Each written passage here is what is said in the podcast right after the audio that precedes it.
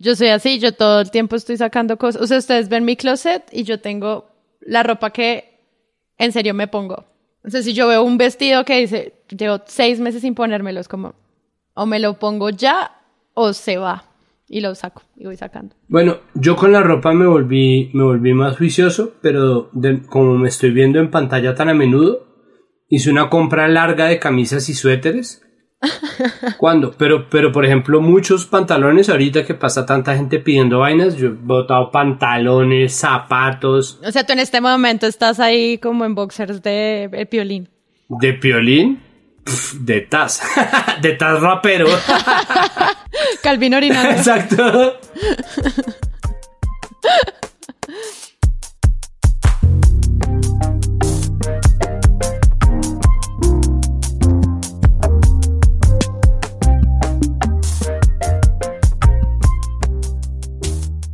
Hola a todos y bienvenidos a un nuevo episodio de Presunto Podcast, episodio número 83. Y hoy quiero saludar especialmente a María Paula Martínez. ¿Cómo estás, María Paula? Hola, hola, y muy feliz de estar de vuelta. Me pasa que no te escuché el episodio pasado y entonces te extraño mucho. Así se siente. Yo los extrañé y se siente raro escuchar presunto de lejos. Sin uno, ¿cierto? Raro. Santiago Rivas. Hola. Pero miren que sí se siente extraño, pero al mismo tiempo me gusta, me gusta mucho. Yo sueño con, con un sistema que propicie la prescindibilidad. O sea, oyendo el podcast, saber que algo de nosotros está ahí, no oír nuestras voces en un capítulo tan bueno fue como, ah, qué cosa tan fantástica. Estuvo chévere invitar fuentes, periodistas, creo que hay que seguirlo haciendo. Muy bueno. Pues sí, muy feliz de verlos a ustedes. Hoy vamos a tener un episodio especial como tratando de hablar de la memoria del pasado y del presente. Pero antes les recuerdo que Presunto Podcast tiene página web www.presuntopodcast.com. Ustedes entran a ese lugar y van a encontrar todos los botones donde nos pueden oír. Si alguien les dice dónde escuchó Presunto, solo mándenles ese link. Y además pueden eh, visitar nuestro botón de Patreon, que es un lugar donde nuestra comunidad se reúne a hablar diariamente sobre medios, libertad de expresión y titulastres. Entonces, si ustedes quieren hacer parte de, de este Telegram y charlar con nosotros y enviarnos stickers, pues simplemente visiten el botón de Patreon y ahí estaremos para ustedes. Me encanta cómo se promociona, así como visite el resort, la no sé qué, sol, agua, arena, buenos momentos. Es como visite nuestro chat de Patreon, medios, libertad de expresión, Títulas. y stickers. stickers. stickers. son muy buenos. La promesa de stickers es Portadas y titulastres. Y pues ahí pueden literal pues chatear con nosotros y estamos súper disponibles. Entonces, visiten nuestro, no, Santiago no puedo hacerlo. no, yo en este momento estoy bajando Telegram porque todos los capítulos digo, voy a bajar Telegram. María Paula. Voy a ser parte de esta comunidad. Pero no, en este instante, lo estoy haciendo en este instante, miren, que compruebe la pantalla. Ustedes tienen pantalla para ver mi celular, Está descargando. Me dice que es para mayores de 17 años. a todos los fans que este es un plus adicional. A partir del episodio 83 pueden hablar también con María Paula, quien no se había dignado a descargar Telegram. La tía María Paula. Medios, libertad de expresión, titulastres y ahora María Paula. muchas, muchas gracias. Entonces, eh, bueno, tenemos todas las redes sociales que son Twitter e Instagram, pero en Twitter estamos súper pendientes recomendando todo lo que ustedes nos mandan, como estos increíbles titulastres que voy a contarles ahora. No sé si vieron, pero a finales de septiembre la FM tituló la historia de la pastora cristiana que abandonó su fe para entrar a OnlyFans. De OnlyFe a OnlyFans. No, nosotros no tenemos OnlyFans, pero la pastora cristiana sí. Eh, esto lo, envía Camilo Reina. Habla por ti. Habla por Soy Santiago, así es que está pagando los. Pueden entrar a arroba Santiago Rivas vestido. Soy yo vestido. me pongo unas tres pintas al día. el mismo si saquito. Me, si me dan una propina, me pongo una prenda más. ok. Yo creo que es, el, es la historia del clic asegurado, obviamente, que la hemos dicho acá, de, de pastora a stripper, con lo que los medios rellenan en medio de unos días en los que han habido muchas noticias duras. ¿no? Y este relleno de la fe a los fans, ¿no? Que es como todos los lugares comunes, de la sotana a la empelotada, ¿no? Son todos los juegos malos de algo que no es noticia. ¿Cómo fue el que tú dijiste, Santi? De Only Faith a Only Fans. No, pues es que, es que ya en eso eh, MP lo resume perfecto. No es una noticia porque su vida se destruyó o porque, no, entonces... Mm, sí, pero igual sí dejar la, dejar la fe por hacerse stripper, sí es un juicio de valor bien fuerte. Es como dejó de creer en Dios. Porque eso que hace no lo hace un creyente. Como, eh, no. Ah, sí, Pastora Cristiana abandonó su fe para entrar a OnlyFans. Absolutamente sí. Es, ese de la FM sí califica para titulastre. Y creo que el, reflejo es perfecto eh, en el del tiempo, porque en el tiempo de verdad se cuidaron muchísimo, ¿no? Abandona su vida religiosa, su vida dio un giro, nunca dicen, no, nunca dicen eh, nada realmente malo, y ahí me parece que, que está el asunto. Uno tiene que tener cuidado, incluso si va a contar historias de ese estilo, que yo entiendo que a uno le interesen. Sí. Ah, pues digo, los medios están hechos por seres humanos. Si a uno le cuentan esa historia, eh, digamos, si yo me las encuentro a ustedes y les cuento, la reacción natural va a ser, ¿cómo? Cuente, ¿no? Entonces, ese espíritu se recoge, pero en la medida en que no exista un juicio, creo que los medios acatan de alguna manera su responsabilidad. ¿Es una bobada? Oh, es una bobada, eso sí. Sí, está bien. Es como las noticias que publicaron tantos medios sobre si EPA Colombia se veía o no mal con brackets. ya hemos hablado ah. tanto de esto que, que siga avanzando la discusión. Uy, además que el asunto con la ortodoncia es serio, ¿no? Este país es muy clasista y uno de los signos de movilidad social más claros es eh, la dentadura. Entonces, el asunto con la ortodoncia en este país debería tomarse siempre con reserva y siempre con reserva de clasismo, sobre todo. Total. Si ustedes quieren que nosotros mencionemos sus titulastres, simplemente menciónenlos en nuestra cuenta de Twitter, arroba presunto y acá estaremos muy pendientes para que salgan en los episodios. Y ahora sí, a lo que vinimos.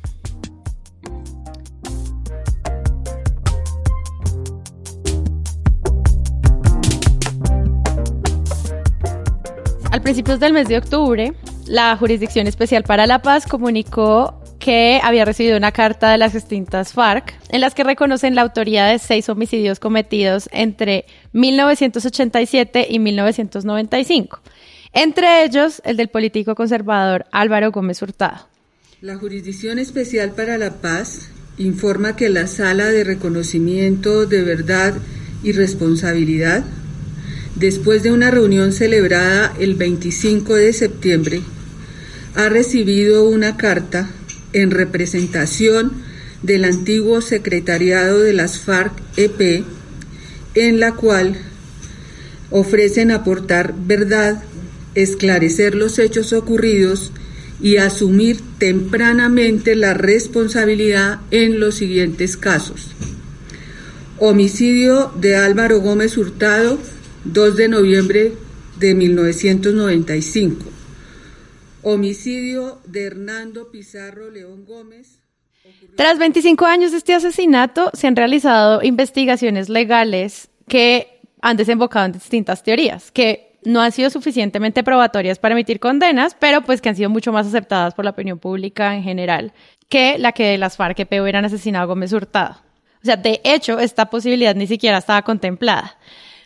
Nos reunimos hoy, Santiago, María Paula Sara, porque eh, nos parece muy interesante ver cómo estas dudas que empiezan a surgir en los sectores políticos sobre la veracidad de esta confesión y empieza los medios de comunicación a entender de qué manera vamos a tomar estas declaraciones, a publicar formatos pensados alrededor de la opinión sobre este ecosistema eh, en donde pues volvemos a hablar de la memoria como algo importante y creo que hay varios retos eh, interesantes desde los cuales los medios pueden enfrentarse a este tipo de declaraciones, sobre todo en un espacio tan, tan, tan relevante como es lo que se va a decir en la JEP y las implicaciones que eso tiene para el presente de nuestro país. Entonces, pasó esto.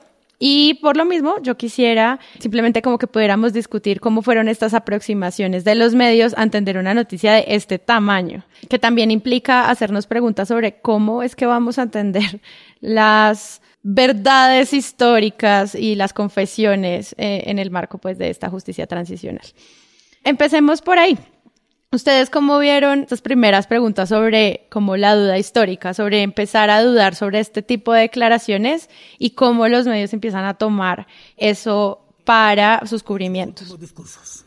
En los 25 años transcurridos desde cuando ocurrió el magnicidio de Gómez Hurtado, varias versiones han surgido sobre su autoría presuntamente con pruebas contundentes cada una de ellas. Fueron implicados como responsables del crimen no solo por los medios de comunicación, sino también por la clase política dependiendo de a cuál sector pertenecían, desde el presidente de la República de entonces, Ernesto Samper, y su ministro del Interior, Horacio Serpa, hasta un grupo de altos oficiales del ejército, otro grupo de paramilitares o de narcotráficos traficantes y hasta gente desconocida. La primera versión surgió de un misterioso hombre. Yo creo que hay una sensación que compartimos en general con respecto a, la historia de Álvaro Gómez y es que todos dábamos por hecho algo. Es decir, creo que eso era un acuerdo nacional. Todos dábamos por hecho que el gobierno Samper había mandado a matar, así fuera de una manera tácita, a Álvaro Gómez. Eso era como una verdad de apuño, como los paramilitares mandaron a matar a Jaime Garzón, el gobierno se mandó a matar a Álvaro Gómez. Entonces, creo que la sorpresa viene, eh, lo que yo trataba de explicarle a un amigo en Twitter era que tal vez la sensación es la de estar viendo una película policíaca en donde uno tiene todos los indicios a lo largo de la película de que el culpable es el mayordomo y resulta que el culpable es un extra que apareció en, los minutos 5 al 13 y uno dice, ¿qué? ¿No? ¿A qué horas? ¿No? Entonces ahora toca hacer una nueva película para demostrar cómo carajos fue que esta, este extra mató al personaje principal, ¿no? Entonces pues ahí sí todo nuestro pensamiento lineal, toda nuestra narrativa de película de misterio se va al demonio y nos toca empezar a, a reconfigurar la idea que teníamos de esa historia. Creo que esa sensación es de mucho desconcierto, tanto que para empezar la familia de Álvaro Gómez no cree lo que dicen las FARC. ¿Cómo viví yo la historia? Lo primero que yo vi realmente fue los anuncios de Piedad Córdoba. Piedad Córdoba que anuncia que ella sabe quién mató a Álvaro Gómez y que tiene pruebas. Eso fue lo primero que yo vi.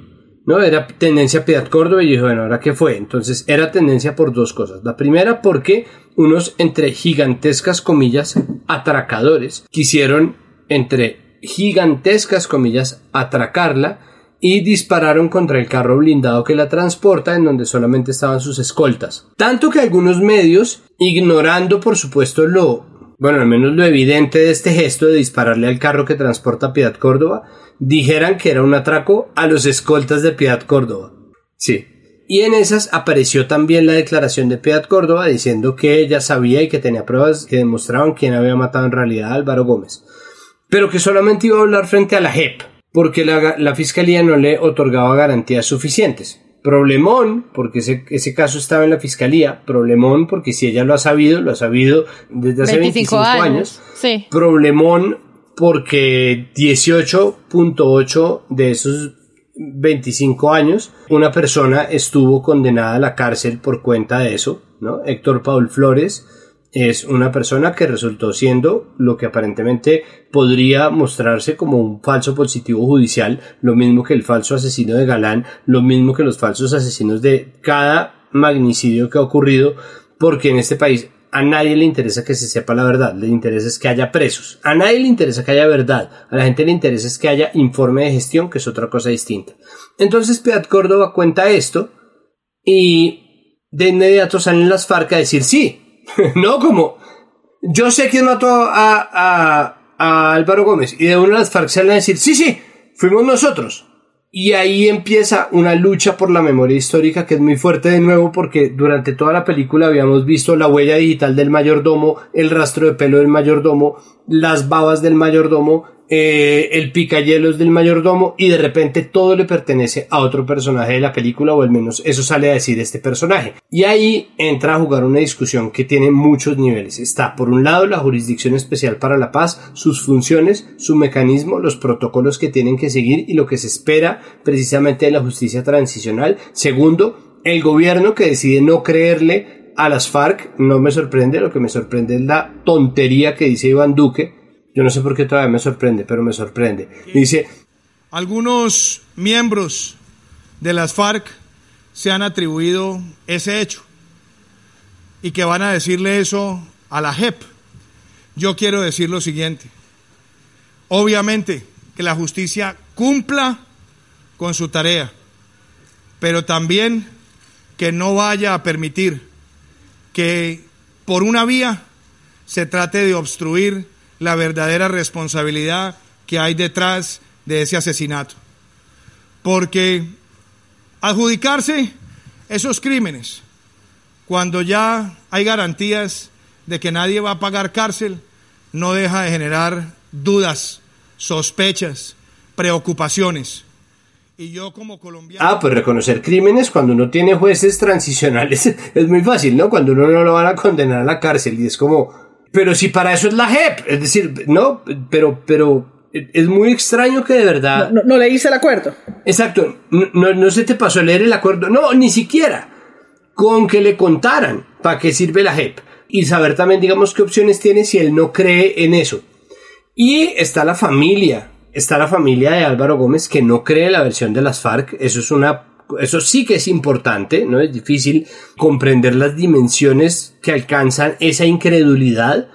Y por último, pues están los miembros del gobierno Samper, le hace Ernesto Samper, Horacio Serpa, y Ramiro Bejarano, que fue su, director del DAS. Serpa lloró de la emoción, entrevistaron a Samper, Ramiro Bejarano ya anunció demandas contra Iván Duque, contra Álvaro Uribe y contra Francisco Barbosa, y, yo creo que ahí se resume. Primero la cantidad de samperistas que existen, no creo que esos son, ellos son, eh, ellos son los tres, ellos son, pero además termina viéndose una reacción que también es desconcertante, ¿no? Ver sorprendidas a estas personas, decir como, no puedo creerlo, todo este tiempo acusándonos de este crimen y salen y dicen esto. Entonces, esa polarización realmente ha configurado algo muy interesante. Creo que si algo, este es el capítulo menos negativo en el corto plazo, es decir, hablamos de cosas menos dañinas en el corto plazo y menos revictimizantes de lo que hemos hecho durante meses un poco porque este asunto de la memoria histórica ha dado vida a enfoques, investigaciones, reaperturas de archivo, conversaciones que en, general plantean una, una, historia muy interesante de contar y en la que yo creo que nadie, francamente nadie, tiene la oportunidad de decir yo tengo la última palabra. Claro, y lo primero que empieza a ocurrir es cubramos a estas personas asombradas, que siento que es una manera muy interesante de acercarse a una fuente. María Paula.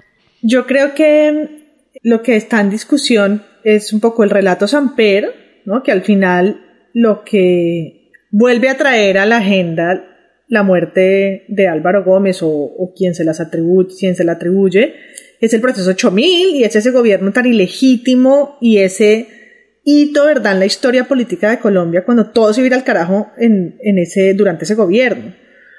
Entonces, para mí, digamos que hay, hay, dos piezas claves. La entrevista que le hacen en semana a Samper, donde él es víctima, ¿no? Él es víctima del silencio de las FARC. Es como que. O sea, ahora, ahora te salimos a deber.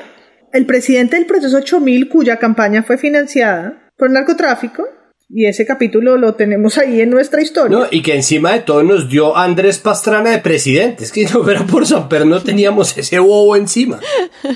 Yo creo que este es un problema de el, problema de la conciencia es muy sencillo porque uno o es o no es. Y yo tengo una absoluta tranquilidad no solamente sobre este caso, sino sobre todos los episodios dolorosos que tuve que registrar durante mi gobierno que procedí de muy buena fe y en conciencia.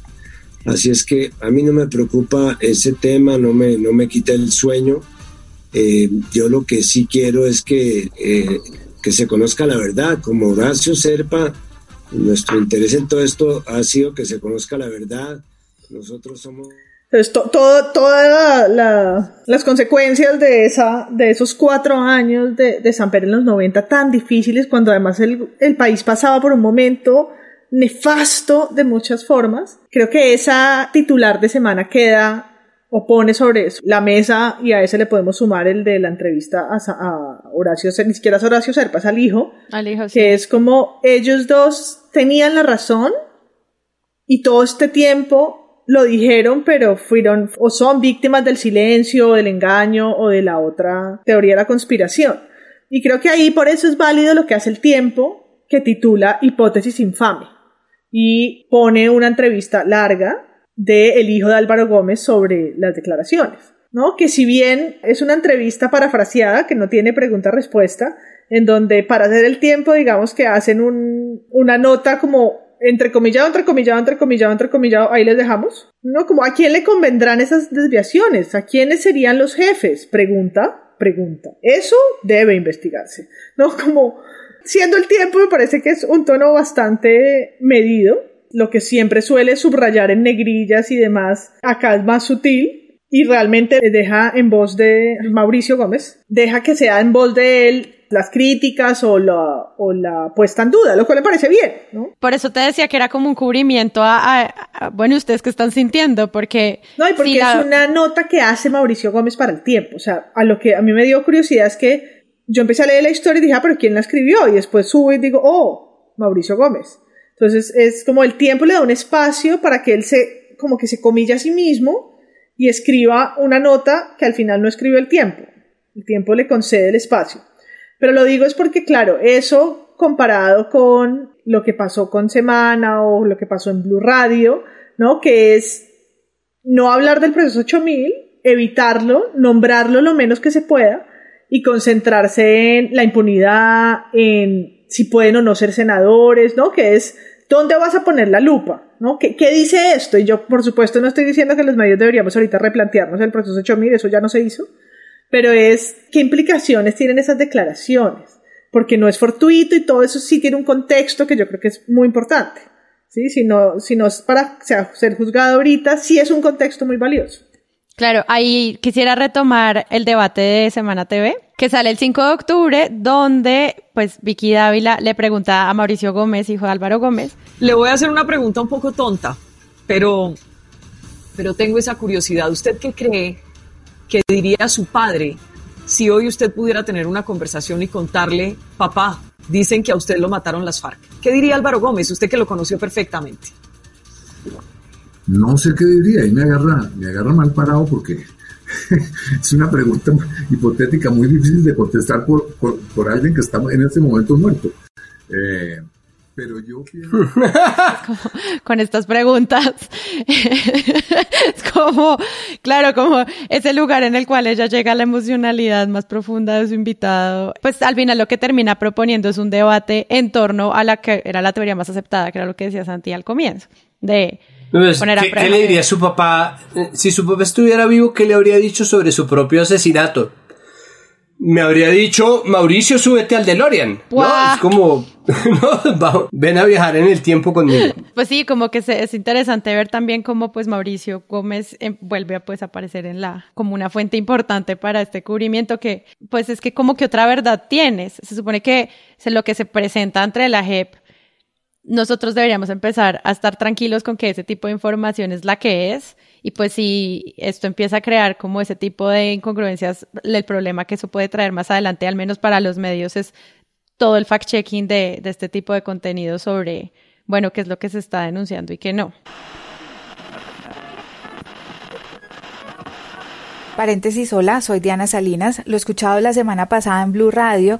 A mí me confirma, como me viene confirmando todos los días, que a los medios de comunicación, a ciertos medios de comunicación y a ciertos abogados y personas que están muy en la onda de, la versión oficialista de los hechos en Colombia y con respecto a la paz, no les sirve la JEP es una de las maneras de ignorar los acuerdos. Entonces, por ejemplo, frente a casos como este que contaron las FARC, terminaron contando y haciendo, eh, digamos, uso incluso de los acuerdos y compromisos al contar la verdad, porque ese fue uno de los compromisos más fuertes para que se firmara la paz, contando parte de las responsabilidades que tienen en las, los asesinatos como el de Álvaro Gómez. Frente a estos hechos, estos medios de comunicación estos periodistas que se han vuelto influencers en las redes sociales y medios de comunicación que son influenciadores de la opinión pública, lo que hacen es llamar a personas que comparten un discurso oficialista y este discurso cuál es? el discurso de negar los acuerdos. Los acuerdos ya tienen una legislación absolutamente clara, están por constitución, la JEP no actúa, digamos, de manera silvestre, en la que frente a una verdad no sabría cómo actuar. No, eso ya está, como lo estuvo en Justicia y Paz, por ejemplo, que era otra justicia transicional que se hizo para el caso de los paramilitares. No lo recuerdo, pero no sé si en algún momento, al, al contar alguna de esas verdades por parte de paramilitares, en la, por ejemplo, en Justicia y Paz, salieran abogados a decir, no, entonces como este paramilitar con todo esto, entonces tiene que pasar a la justicia ordinaria y perder su, sus acuerdos dentro de Justicia y Paz y pasar a ser porque los, los crímenes contados son graves. Y eso es lo que está haciendo en este momento no solo el gobierno, personas aptas al gobierno, y lo que es peor es que muchos periodistas comparten estas opiniones y estas opiniones parecieran a simple vista mostrar que no se leyeron los acuerdos o por lo menos que no los respetan, no están de acuerdo, pero el problema es que estos acuerdos ya están firmados, ya están por constitución, manejándose por dentro de la ley entonces desconocerlos es como, no solo me parece que sea una manera de, ignorarlos, sino que también es muy respetuoso. Y creo que esto es una cruzada, una cruzada en la que participan periodistas que están de acuerdo. Nada, no hay nada que hacer porque la libertad de expresión es un derecho y, y ellos tienen parte a, también a esa libre expresión dentro del periodismo. No pretendo para nada que ellos no puedan hacer el, libre uso de su ejercicio y derecho de libertad de expresión. Lo difícil es que justamente son esas emisoras, esos programas y esos medios los que concentran más del 56% de las audiencias en Colombia. Y eso que, eso que hace a la postre, hace que las personas, los ciudadanos de a pie, que no sean periodistas, que no se hayan leído los acuerdos, que no, en fin, que no estén enterados de la letra menuda, que no sean abogados, lo que sucede es que cuando uno va a hablar con ellos, ellos están pensando, pues ya me ha pasado, que creen que lo dicho en Blue es la verdad, lo dicho por el exfiscal Néstor Humberto Martínez es la verdad. Y, y, lo dicho por las opiniones de una periodista como Vicky Ávila o el director Néstor Morales es la verdad.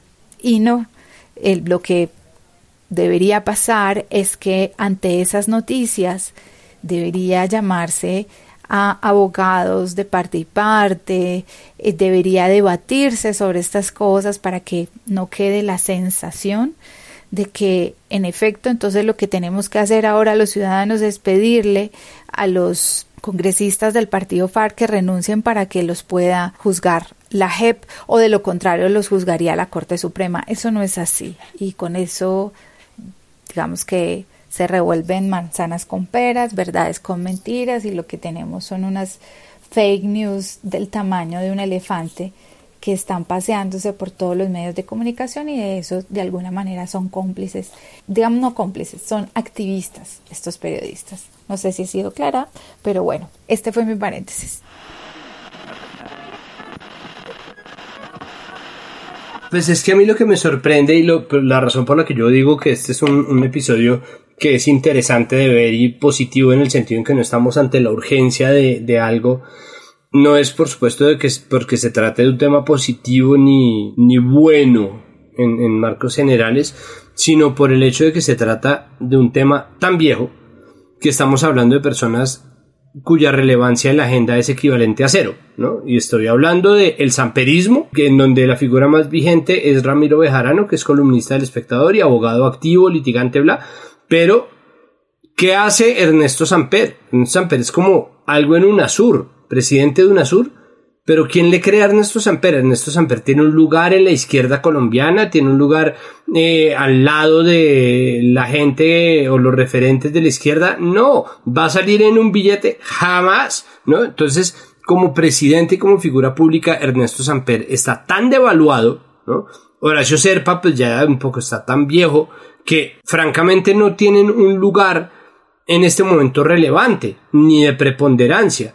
Lo mismo, perdón, la familia Gómez, ¿no? Que hagan lo que hagan, tienen su medio del nuevo siglo, son periodistas. Yo me acordé que el hijo de Álvaro Gómez era periodista porque, por esto, ¿no? Y por las preguntas de Vicky sobre la relatividad del tiempo y qué le diría eh, el papá si volviera eh, en una extraña resurrección a hablar sobre su asesinato. ¿Qué? ¿No? Entonces, ¿qué hacen otra vez en la agenda los Gómez y el samperismo? Eso es una cosa muy extraña de ver. Y hace que la pregunta inevitable sea, pues qué favor se le está haciendo a quien le está haciendo el favor, porque entonces lo que se está diciendo es claro, lo que estará haciendo es limpiarle el nombre a Samper, las FARC, y es primero, ¿por qué? Segundo, a cuento de qué. Tercero, porque en este momento, cuando el nombre de Samper no puede estar ya más empañado y más absolutamente sumido en la irrelevancia, porque en este momento, cuando ya la Comisión de Absoluciones de la Cámara de Representantes en el 95 hizo su trabajo, de absolver al presidente, ¿qué favor le están haciendo? ¿No? ¿Qué perjuicio podrían estarle haciendo? Entonces, crear una agenda o asumir, suponer que existe una agenda conspirativa en este momento es, es tan ocioso como dar por hecha la versión de las FARC, que ese es el otro gran error que prueba una vez más y otra vez y otra vez, pues que los medios están regentados, diseñados, pensados, editados por humanos, por humanos que están dispuestos a creer cualquier cosa que los sorprenda. Yo entiendo eso, ¿no? Yo también, hay una parte de mí que da por hecho que efectivamente fueron las FARC, pero hay una parte de mí que ruega por verificación y, me siento muy frustrado de no poder tener la verificación total de ninguno de estos hechos, pero ante todo temo es eh, que esta verdad histórica queda sometida a la opinión. Eh, es decir, hay que recordar una cosa y es que el primero que dijo que habían sido las FARC fue José Obdulio, José Obdulio sacó unas cartas que todavía circulan por ahí, que se escribieron entre sí supuestamente los miembros del secretariado de las FARC, que luego se probaron que eran fabricaciones de la inteligencia militar, es decir, que eran documentos apócrifos y falsos, y a partir de ahí se desestimó esa versión a la que en palabras de Jorge Gómez Pinilla, que sacó un libro sobre los secretos del asesinato de Álvaro Gómez, eh, según Jorge Gómez Pinilla, solamente le dio bombo quién y qué. De hecho, en su hilo de Twitter al respecto, pone el link de quién y qué. Esa teoría ya estaba gastada, pero la primera, que, la primera persona que lo esgrimió fue un ideólogo uribista. Y ahora que las FARC reconocen el asesinato, los uribistas son los primeros en salir a no creer. Francamente, es un, es un escenario tan complejo, o sea, es un escenario tan lejano a la posibilidad de una verdad que es hasta cierto punto frustrante. Pero lo más interesante de todo es cómo vuelve a posicionar en la agenda, en la agenda personas que no son relevantes desde más o menos el 98. La silla vacía habla de, no sé, tras 25 años las FARC confiesan que mataron a Álvaro Gómez, que es la noticia, y luego el uribismo ya lo había dicho, y pues es una tesis concreta sobre el reconocimiento de la autoridad de las FARC frente a este asesinato.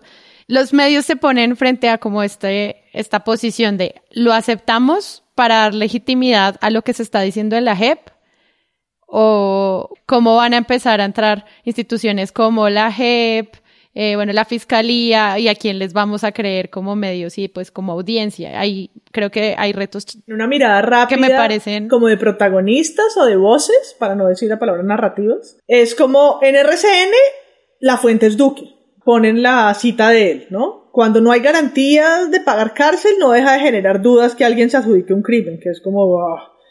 En Blue Radio la voz es Serpa. Entonces, Serpa lloró, o el protagonista, Serpa lloró de felicidad, esa es la noticia. En Noticias 1 es el hecho. Las teorías sobre autores del magnicidio de Gómez Hurtado y la confesión de las ex FARC, ¿no? Ahí no tiene una persona. Y pues ya, ya hablamos de el tiempo que pone a Mauricio Gómez en sus páginas, ¿no? Y Semana que hace lo mismo llevándolo pues al programa de Vicky a preguntarle como si fuera el cuento de Navidad que habría dicho su padre. Exacto, si fuera Hamlet. Si, si, esto fuera el comienzo de Hamlet. Otra cosa es como que otras fuentes pueden existir por ahora mientras ocurre el anuncio. O sea, me encanta cómo lo planteas tú en términos de enfoque, como a quién le preguntamos, pero también entiendo como las dudas del uribismo sobre a quién le creemos ahora y también esa sensación de Santiago de necesito fact-checking y es como no podemos hacerle fact-checking al 100% de todas las declaraciones que se digan ante la Justicia Especial para la Paz, porque eso va a ser desbordante. Bueno, hay dos cosas. Lo primero es que junto al asesinato de Álvaro Gómez, las FARC se, adjudican cinco asesinatos más. Dos que llaman especialmente la atención. Uno de ellos del hermano de Carlos Pizarro, Hernando Pizarro León Gómez, que es raro porque se trata de una familia que está ligada a un movimiento guerrillero que en algún momento hizo parte de la coordinadora guerrillera Simón Bolívar y que en algún momento no se asume que son amigos, por decirlo de alguna forma, pues que están del mismo lado. Y pensando en del mismo lado, entre gigantescas comillas, se adjudican el asesinato de Chucho Bejarano. Chucho Bejarano, que es este profesor de ciencias sociales, defensor de los derechos humanos, que todo el mundo daba por hecho que lo habían matado los paramilitares y que de repente aparece en la lista de adjudicaciones de las FARC. Es muy extraño. De nuevo, se preguntan aquí constantemente Infobae, veo que, que pone eh, las FARC se están adjudicando crímenes o está confesando o está encubriendo. Entonces ahí nace otro ramillete de preguntas. ¿A quién está encubriendo? ¿Para qué está encubriendo a, ese grupo o a esa persona? Eh, si están encubriendo, qué beneficio hay en ello para las FARC. Entonces, ¿cuáles son los alcances de la JEP cuando de encubrir crímenes se trata? O sea, francamente, la legitimidad de las instituciones queda muy en entredicho con todas las preguntas que se hacen, creo que no se calcula el alcance de eso, y ahí pasa otro asunto que es hacer el eterno choque de trenes, ¿no? Entonces el eterno choque de trenes es, o no, esto es una disputa, ¿no? Como si fueran Pokémones o Digimones, como, o no, ¿no? Fiscalía yo te elijo, JEP yo te elijo. Entonces, a ver, ¿quién gana? ¿Quién va a ganar? ¿No? ¿Quién va a ganar? Entonces, la Fiscalía va a pedir la competencia de, eh, y va, no va a dejar que la JEP, entonces están como jaloneándose un poco el, la, a ver quién tiene la jurisdicción. Entonces, Piedad Córdoba dice que solo habla en la JEP, pero entonces Barbosa dice que tienen muchas pruebas. Eh, entonces, todos los investigadores dicen no, pero esto apuntaba todo a este lado, pero de pronto es este. Entonces, en eso se empieza otra vez a poner a el sistema acusatorio contra el sistema judicial, porque entonces cuando se amenaza la autonomía de una corte, así sea la jurisdicción, la jurisdicción especial transitoria para la paz, las cortes se van a poner de ese lado versus la fiscalía, en un contexto en el cual la fiscalía es duquista, ¿no? Del, así como el zaperismo son tres personas, el duquismo también son Iván Duque, Buitrago y Barbosa. Eso es el duquismo. Lo que termina pasando como en términos de conspiración para los medios. Tú lees un medio internacional, no sé, tipo el país de España. Ellos sí, pues simplemente toman la noticia, dicen como, eres extintas FARC, admiten su participación y toda la noticia está pensado como, pues se admite y esto es lo que pasó con este magnicidio en 1995, fin. Y pues obviamente en el exterior no se ponen a preguntarse sobre todas las dudas por resolver que genera esto como a nivel interno y pues ahí eso solo demuestra como ese nivel de conspiración con el que vamos a tener que lidiar con espero no todas las declaraciones que se puedan hacer ante la Justicia Especial para la Paz, porque si cada vez que estamos tratando de construir memoria vamos a cuestionarlo todo, pienso que eso crea unos retos insostenibles para el cubrimiento de, la memoria, al, menos también de lo que pueda empezar a pasar con la Comisión de la Verdad. Y ahí... Lo que a mí me preocupa es que al final ni siquiera si muestran eh, eh, las pruebas de balística, ni siquiera si logran comprobarlo, una porción del país lo va a creer. Y ahí los que salen perdiendo pues son precisamente las instituciones y el hecho de que se use estas historias que llegan tan de la nada para desacreditar la jurisdicción para la paz, el acuerdo de 2016, pues en gran parte me hace pensar que hasta el duquismo tenía interés en que saliera esta confesión porque así podían desacreditar por completo las, la JEP que llevan tratando de destruir desde que están en el poder. Es que es muy raro, es una teoría de conspiración donde todos salen perdiendo. por eso me parece tan ilógico, porque es como, pero, o sea, ¿quién va ganando aquí? O sea, hay algo ahí que me parece muy insuficiente en términos de teoría de conspiración y por eso esta noticia es tan rara, es como qué va a pasar y, el tema emocional por eso es tan denso. María Paula. No, y pues parece que ganara Samper, que además la foto que ponen en semana es, fantástica. Samper, ¿qué va a planear eh, esto? tenemos que describirla, es como Samper haciéndose así en la cabeza, como, ¿eh? Habría sucedido a mí. Eso, esto también habría sucedido a básicamente. Entonces, como el gran ganador de esto es esto, o, o Serpa, sí, como, pero ¿Cuál es el capital político de eso? Ninguno. Sí, y Piedad Córdoba diciendo como algo y luego las diciendo algo y luego, o sea, no entiendo. Esto no parece una confabulación, pero bueno, ya lo veremos. Y pues si es lo que dice Santi, yo creo que ahí el reto está en comprender cómo las instituciones pues ya terminan muy atacadas. O sea, todo el mundo sale perdiendo, pero sobre todo la JEP y sobre todo el proceso de paz. Nosotros obviamente vamos a seguirle haciendo seguimiento a todo lo que pase con la Justicia Especial para la Paz. Nos parece muy importante, sobre todo por todos los temas de implementación y los retos que tienen los medios para entender cómo cubrir la memoria, que es algo que apenas estamos intentando ver cómo se hace y creo que este capítulo a mí me causa más curiosidad que otra cosa. No, y que valga la pena decir que más allá de la incredulidad y de si las FARC entonces sí o no, no, que primero quieren que reconozcan, después reconocen y no les creen, independientemente de si es verdad o no, porque francamente no lo sabemos. Y esta vez voy a hablar en el la primera persona del plural. No lo sabemos, nadie lo sabemos, nadie lo sabe. Lo importante es decir que la memoria histórica y la verdad sobre el conflicto es importante buscarla, es importante rescatarla y facilitar y propiciar las instituciones que proveen de esa verdad y de esa memoria. Es importante, es importante que rehagamos el contrato social que nos permite tener una conversación clara acerca de lo que pasó en este país.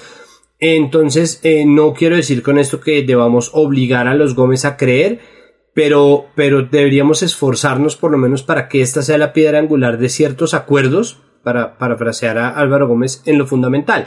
No solamente la necesidad de una memoria, sino en los mecanismos que vamos a darnos o mediante los cuales nos vamos a garantizar que esa memoria eh, persista y se crea y no se vuelva simplemente ruido flotando en el flujo de noticias. Sí, total, enorme, enorme trabajo el que se viene frente a esa toma de decisiones editoriales.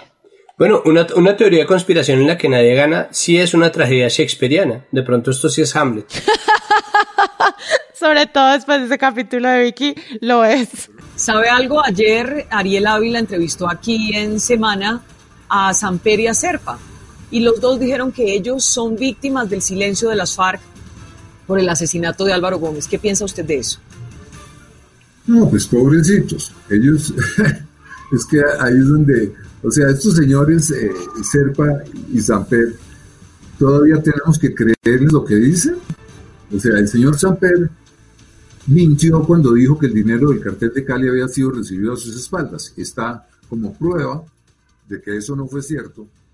Está el libro nada menos que su tesorero, en el que el tipo cuenta cómo Samper lo mandó. Y hablando de semana, para porque nos lo sigue dando, Sabemos que lo sucedido tanto con Gustavo Rugeles como con la tutela en contra de la revista Semana merecen un análisis de tal vez editorial de Presunto Podcast.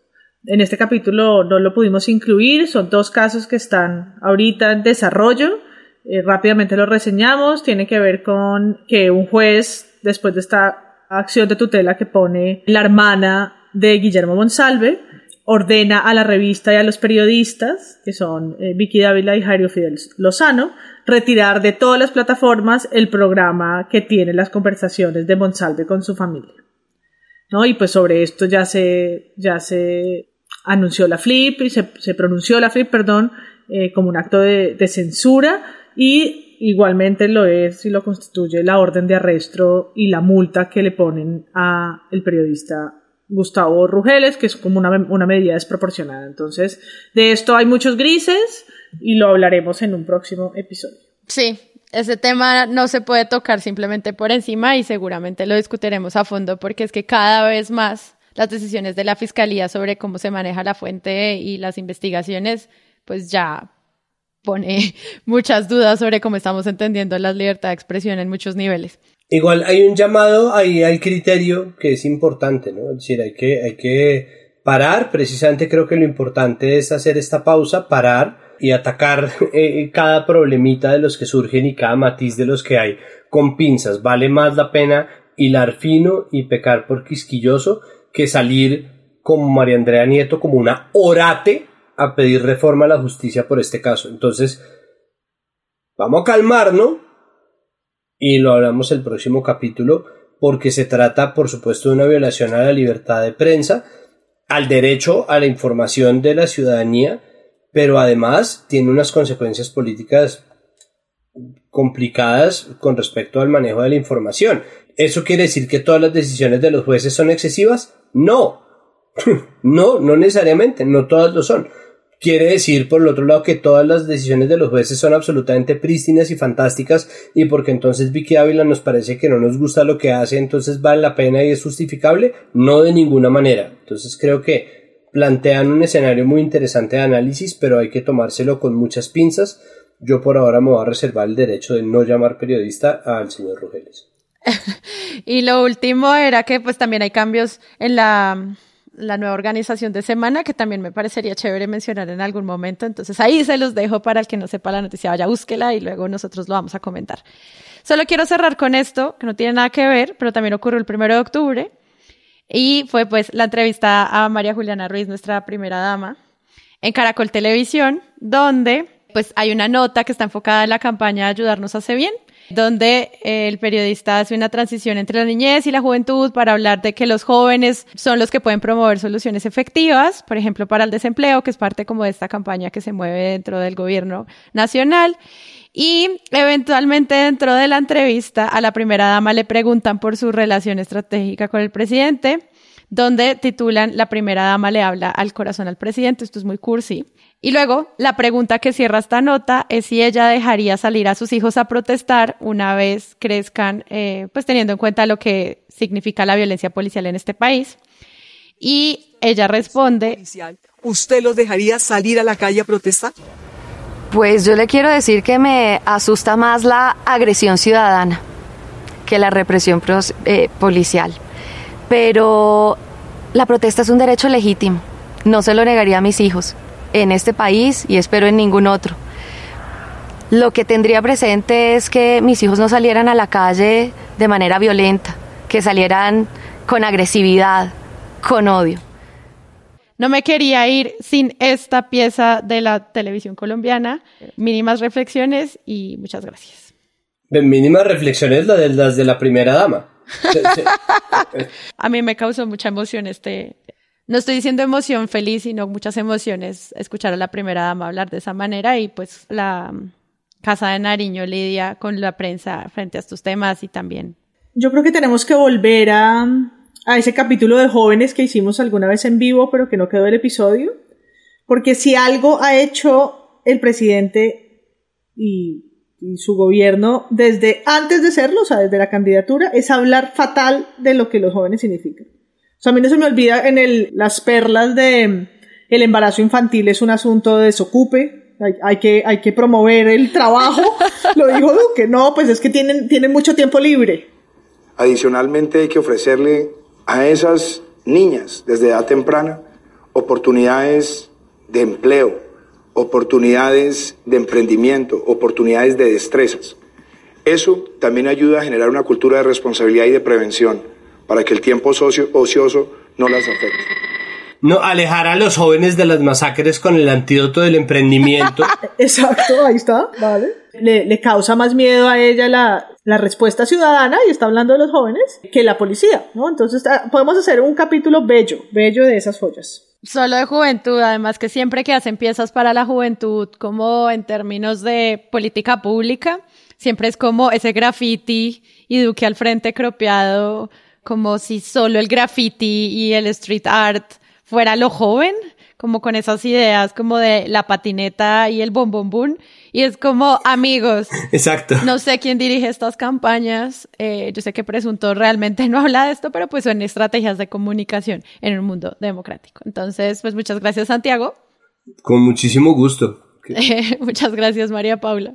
Con mi juventud me retiro. Los invito a que nos compartan en sus redes sociales. Presunto tal. Compártenos tu teoría de conspiración favorita eh, después de este Fresh, Freshunto. Freshunto.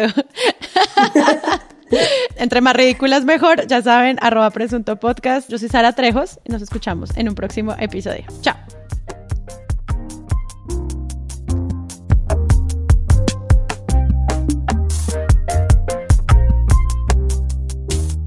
Presunto Podcast es un proyecto de Sara Trejos, Santiago Rivas, María Paula Martínez, Carlos Cortés, Jonathan Bock y Pedro Bach. y cuenta con el apoyo de la preproducción y postproducción del Loro Podcast, una iniciativa de Maru Lombardo y Rodrigo Rodríguez. Recuerden que podemos hacer este episodio gracias al apoyo de nuestra comunidad de usuarios que por medio de la plataforma de Patreon confían en nosotros para que cada semana exista un nuevo capítulo, mundiales, titulastres, análisis. Gracias por seguirnos en nuestras redes sociales, Presunto Podcast, en dejarnos mensajes y sobre todo gracias a todos por compartir los episodios. Hemos crecido gracias a eso y sabemos que es la mejor manera de apoyar a creadores de contenido en audio para crecer. Entonces los invitamos a que se laven las manos, que se cuiden mucho, que escuchen podcast y que busquen un nuevo episodio la próxima semana. Yo soy Sara Trejos.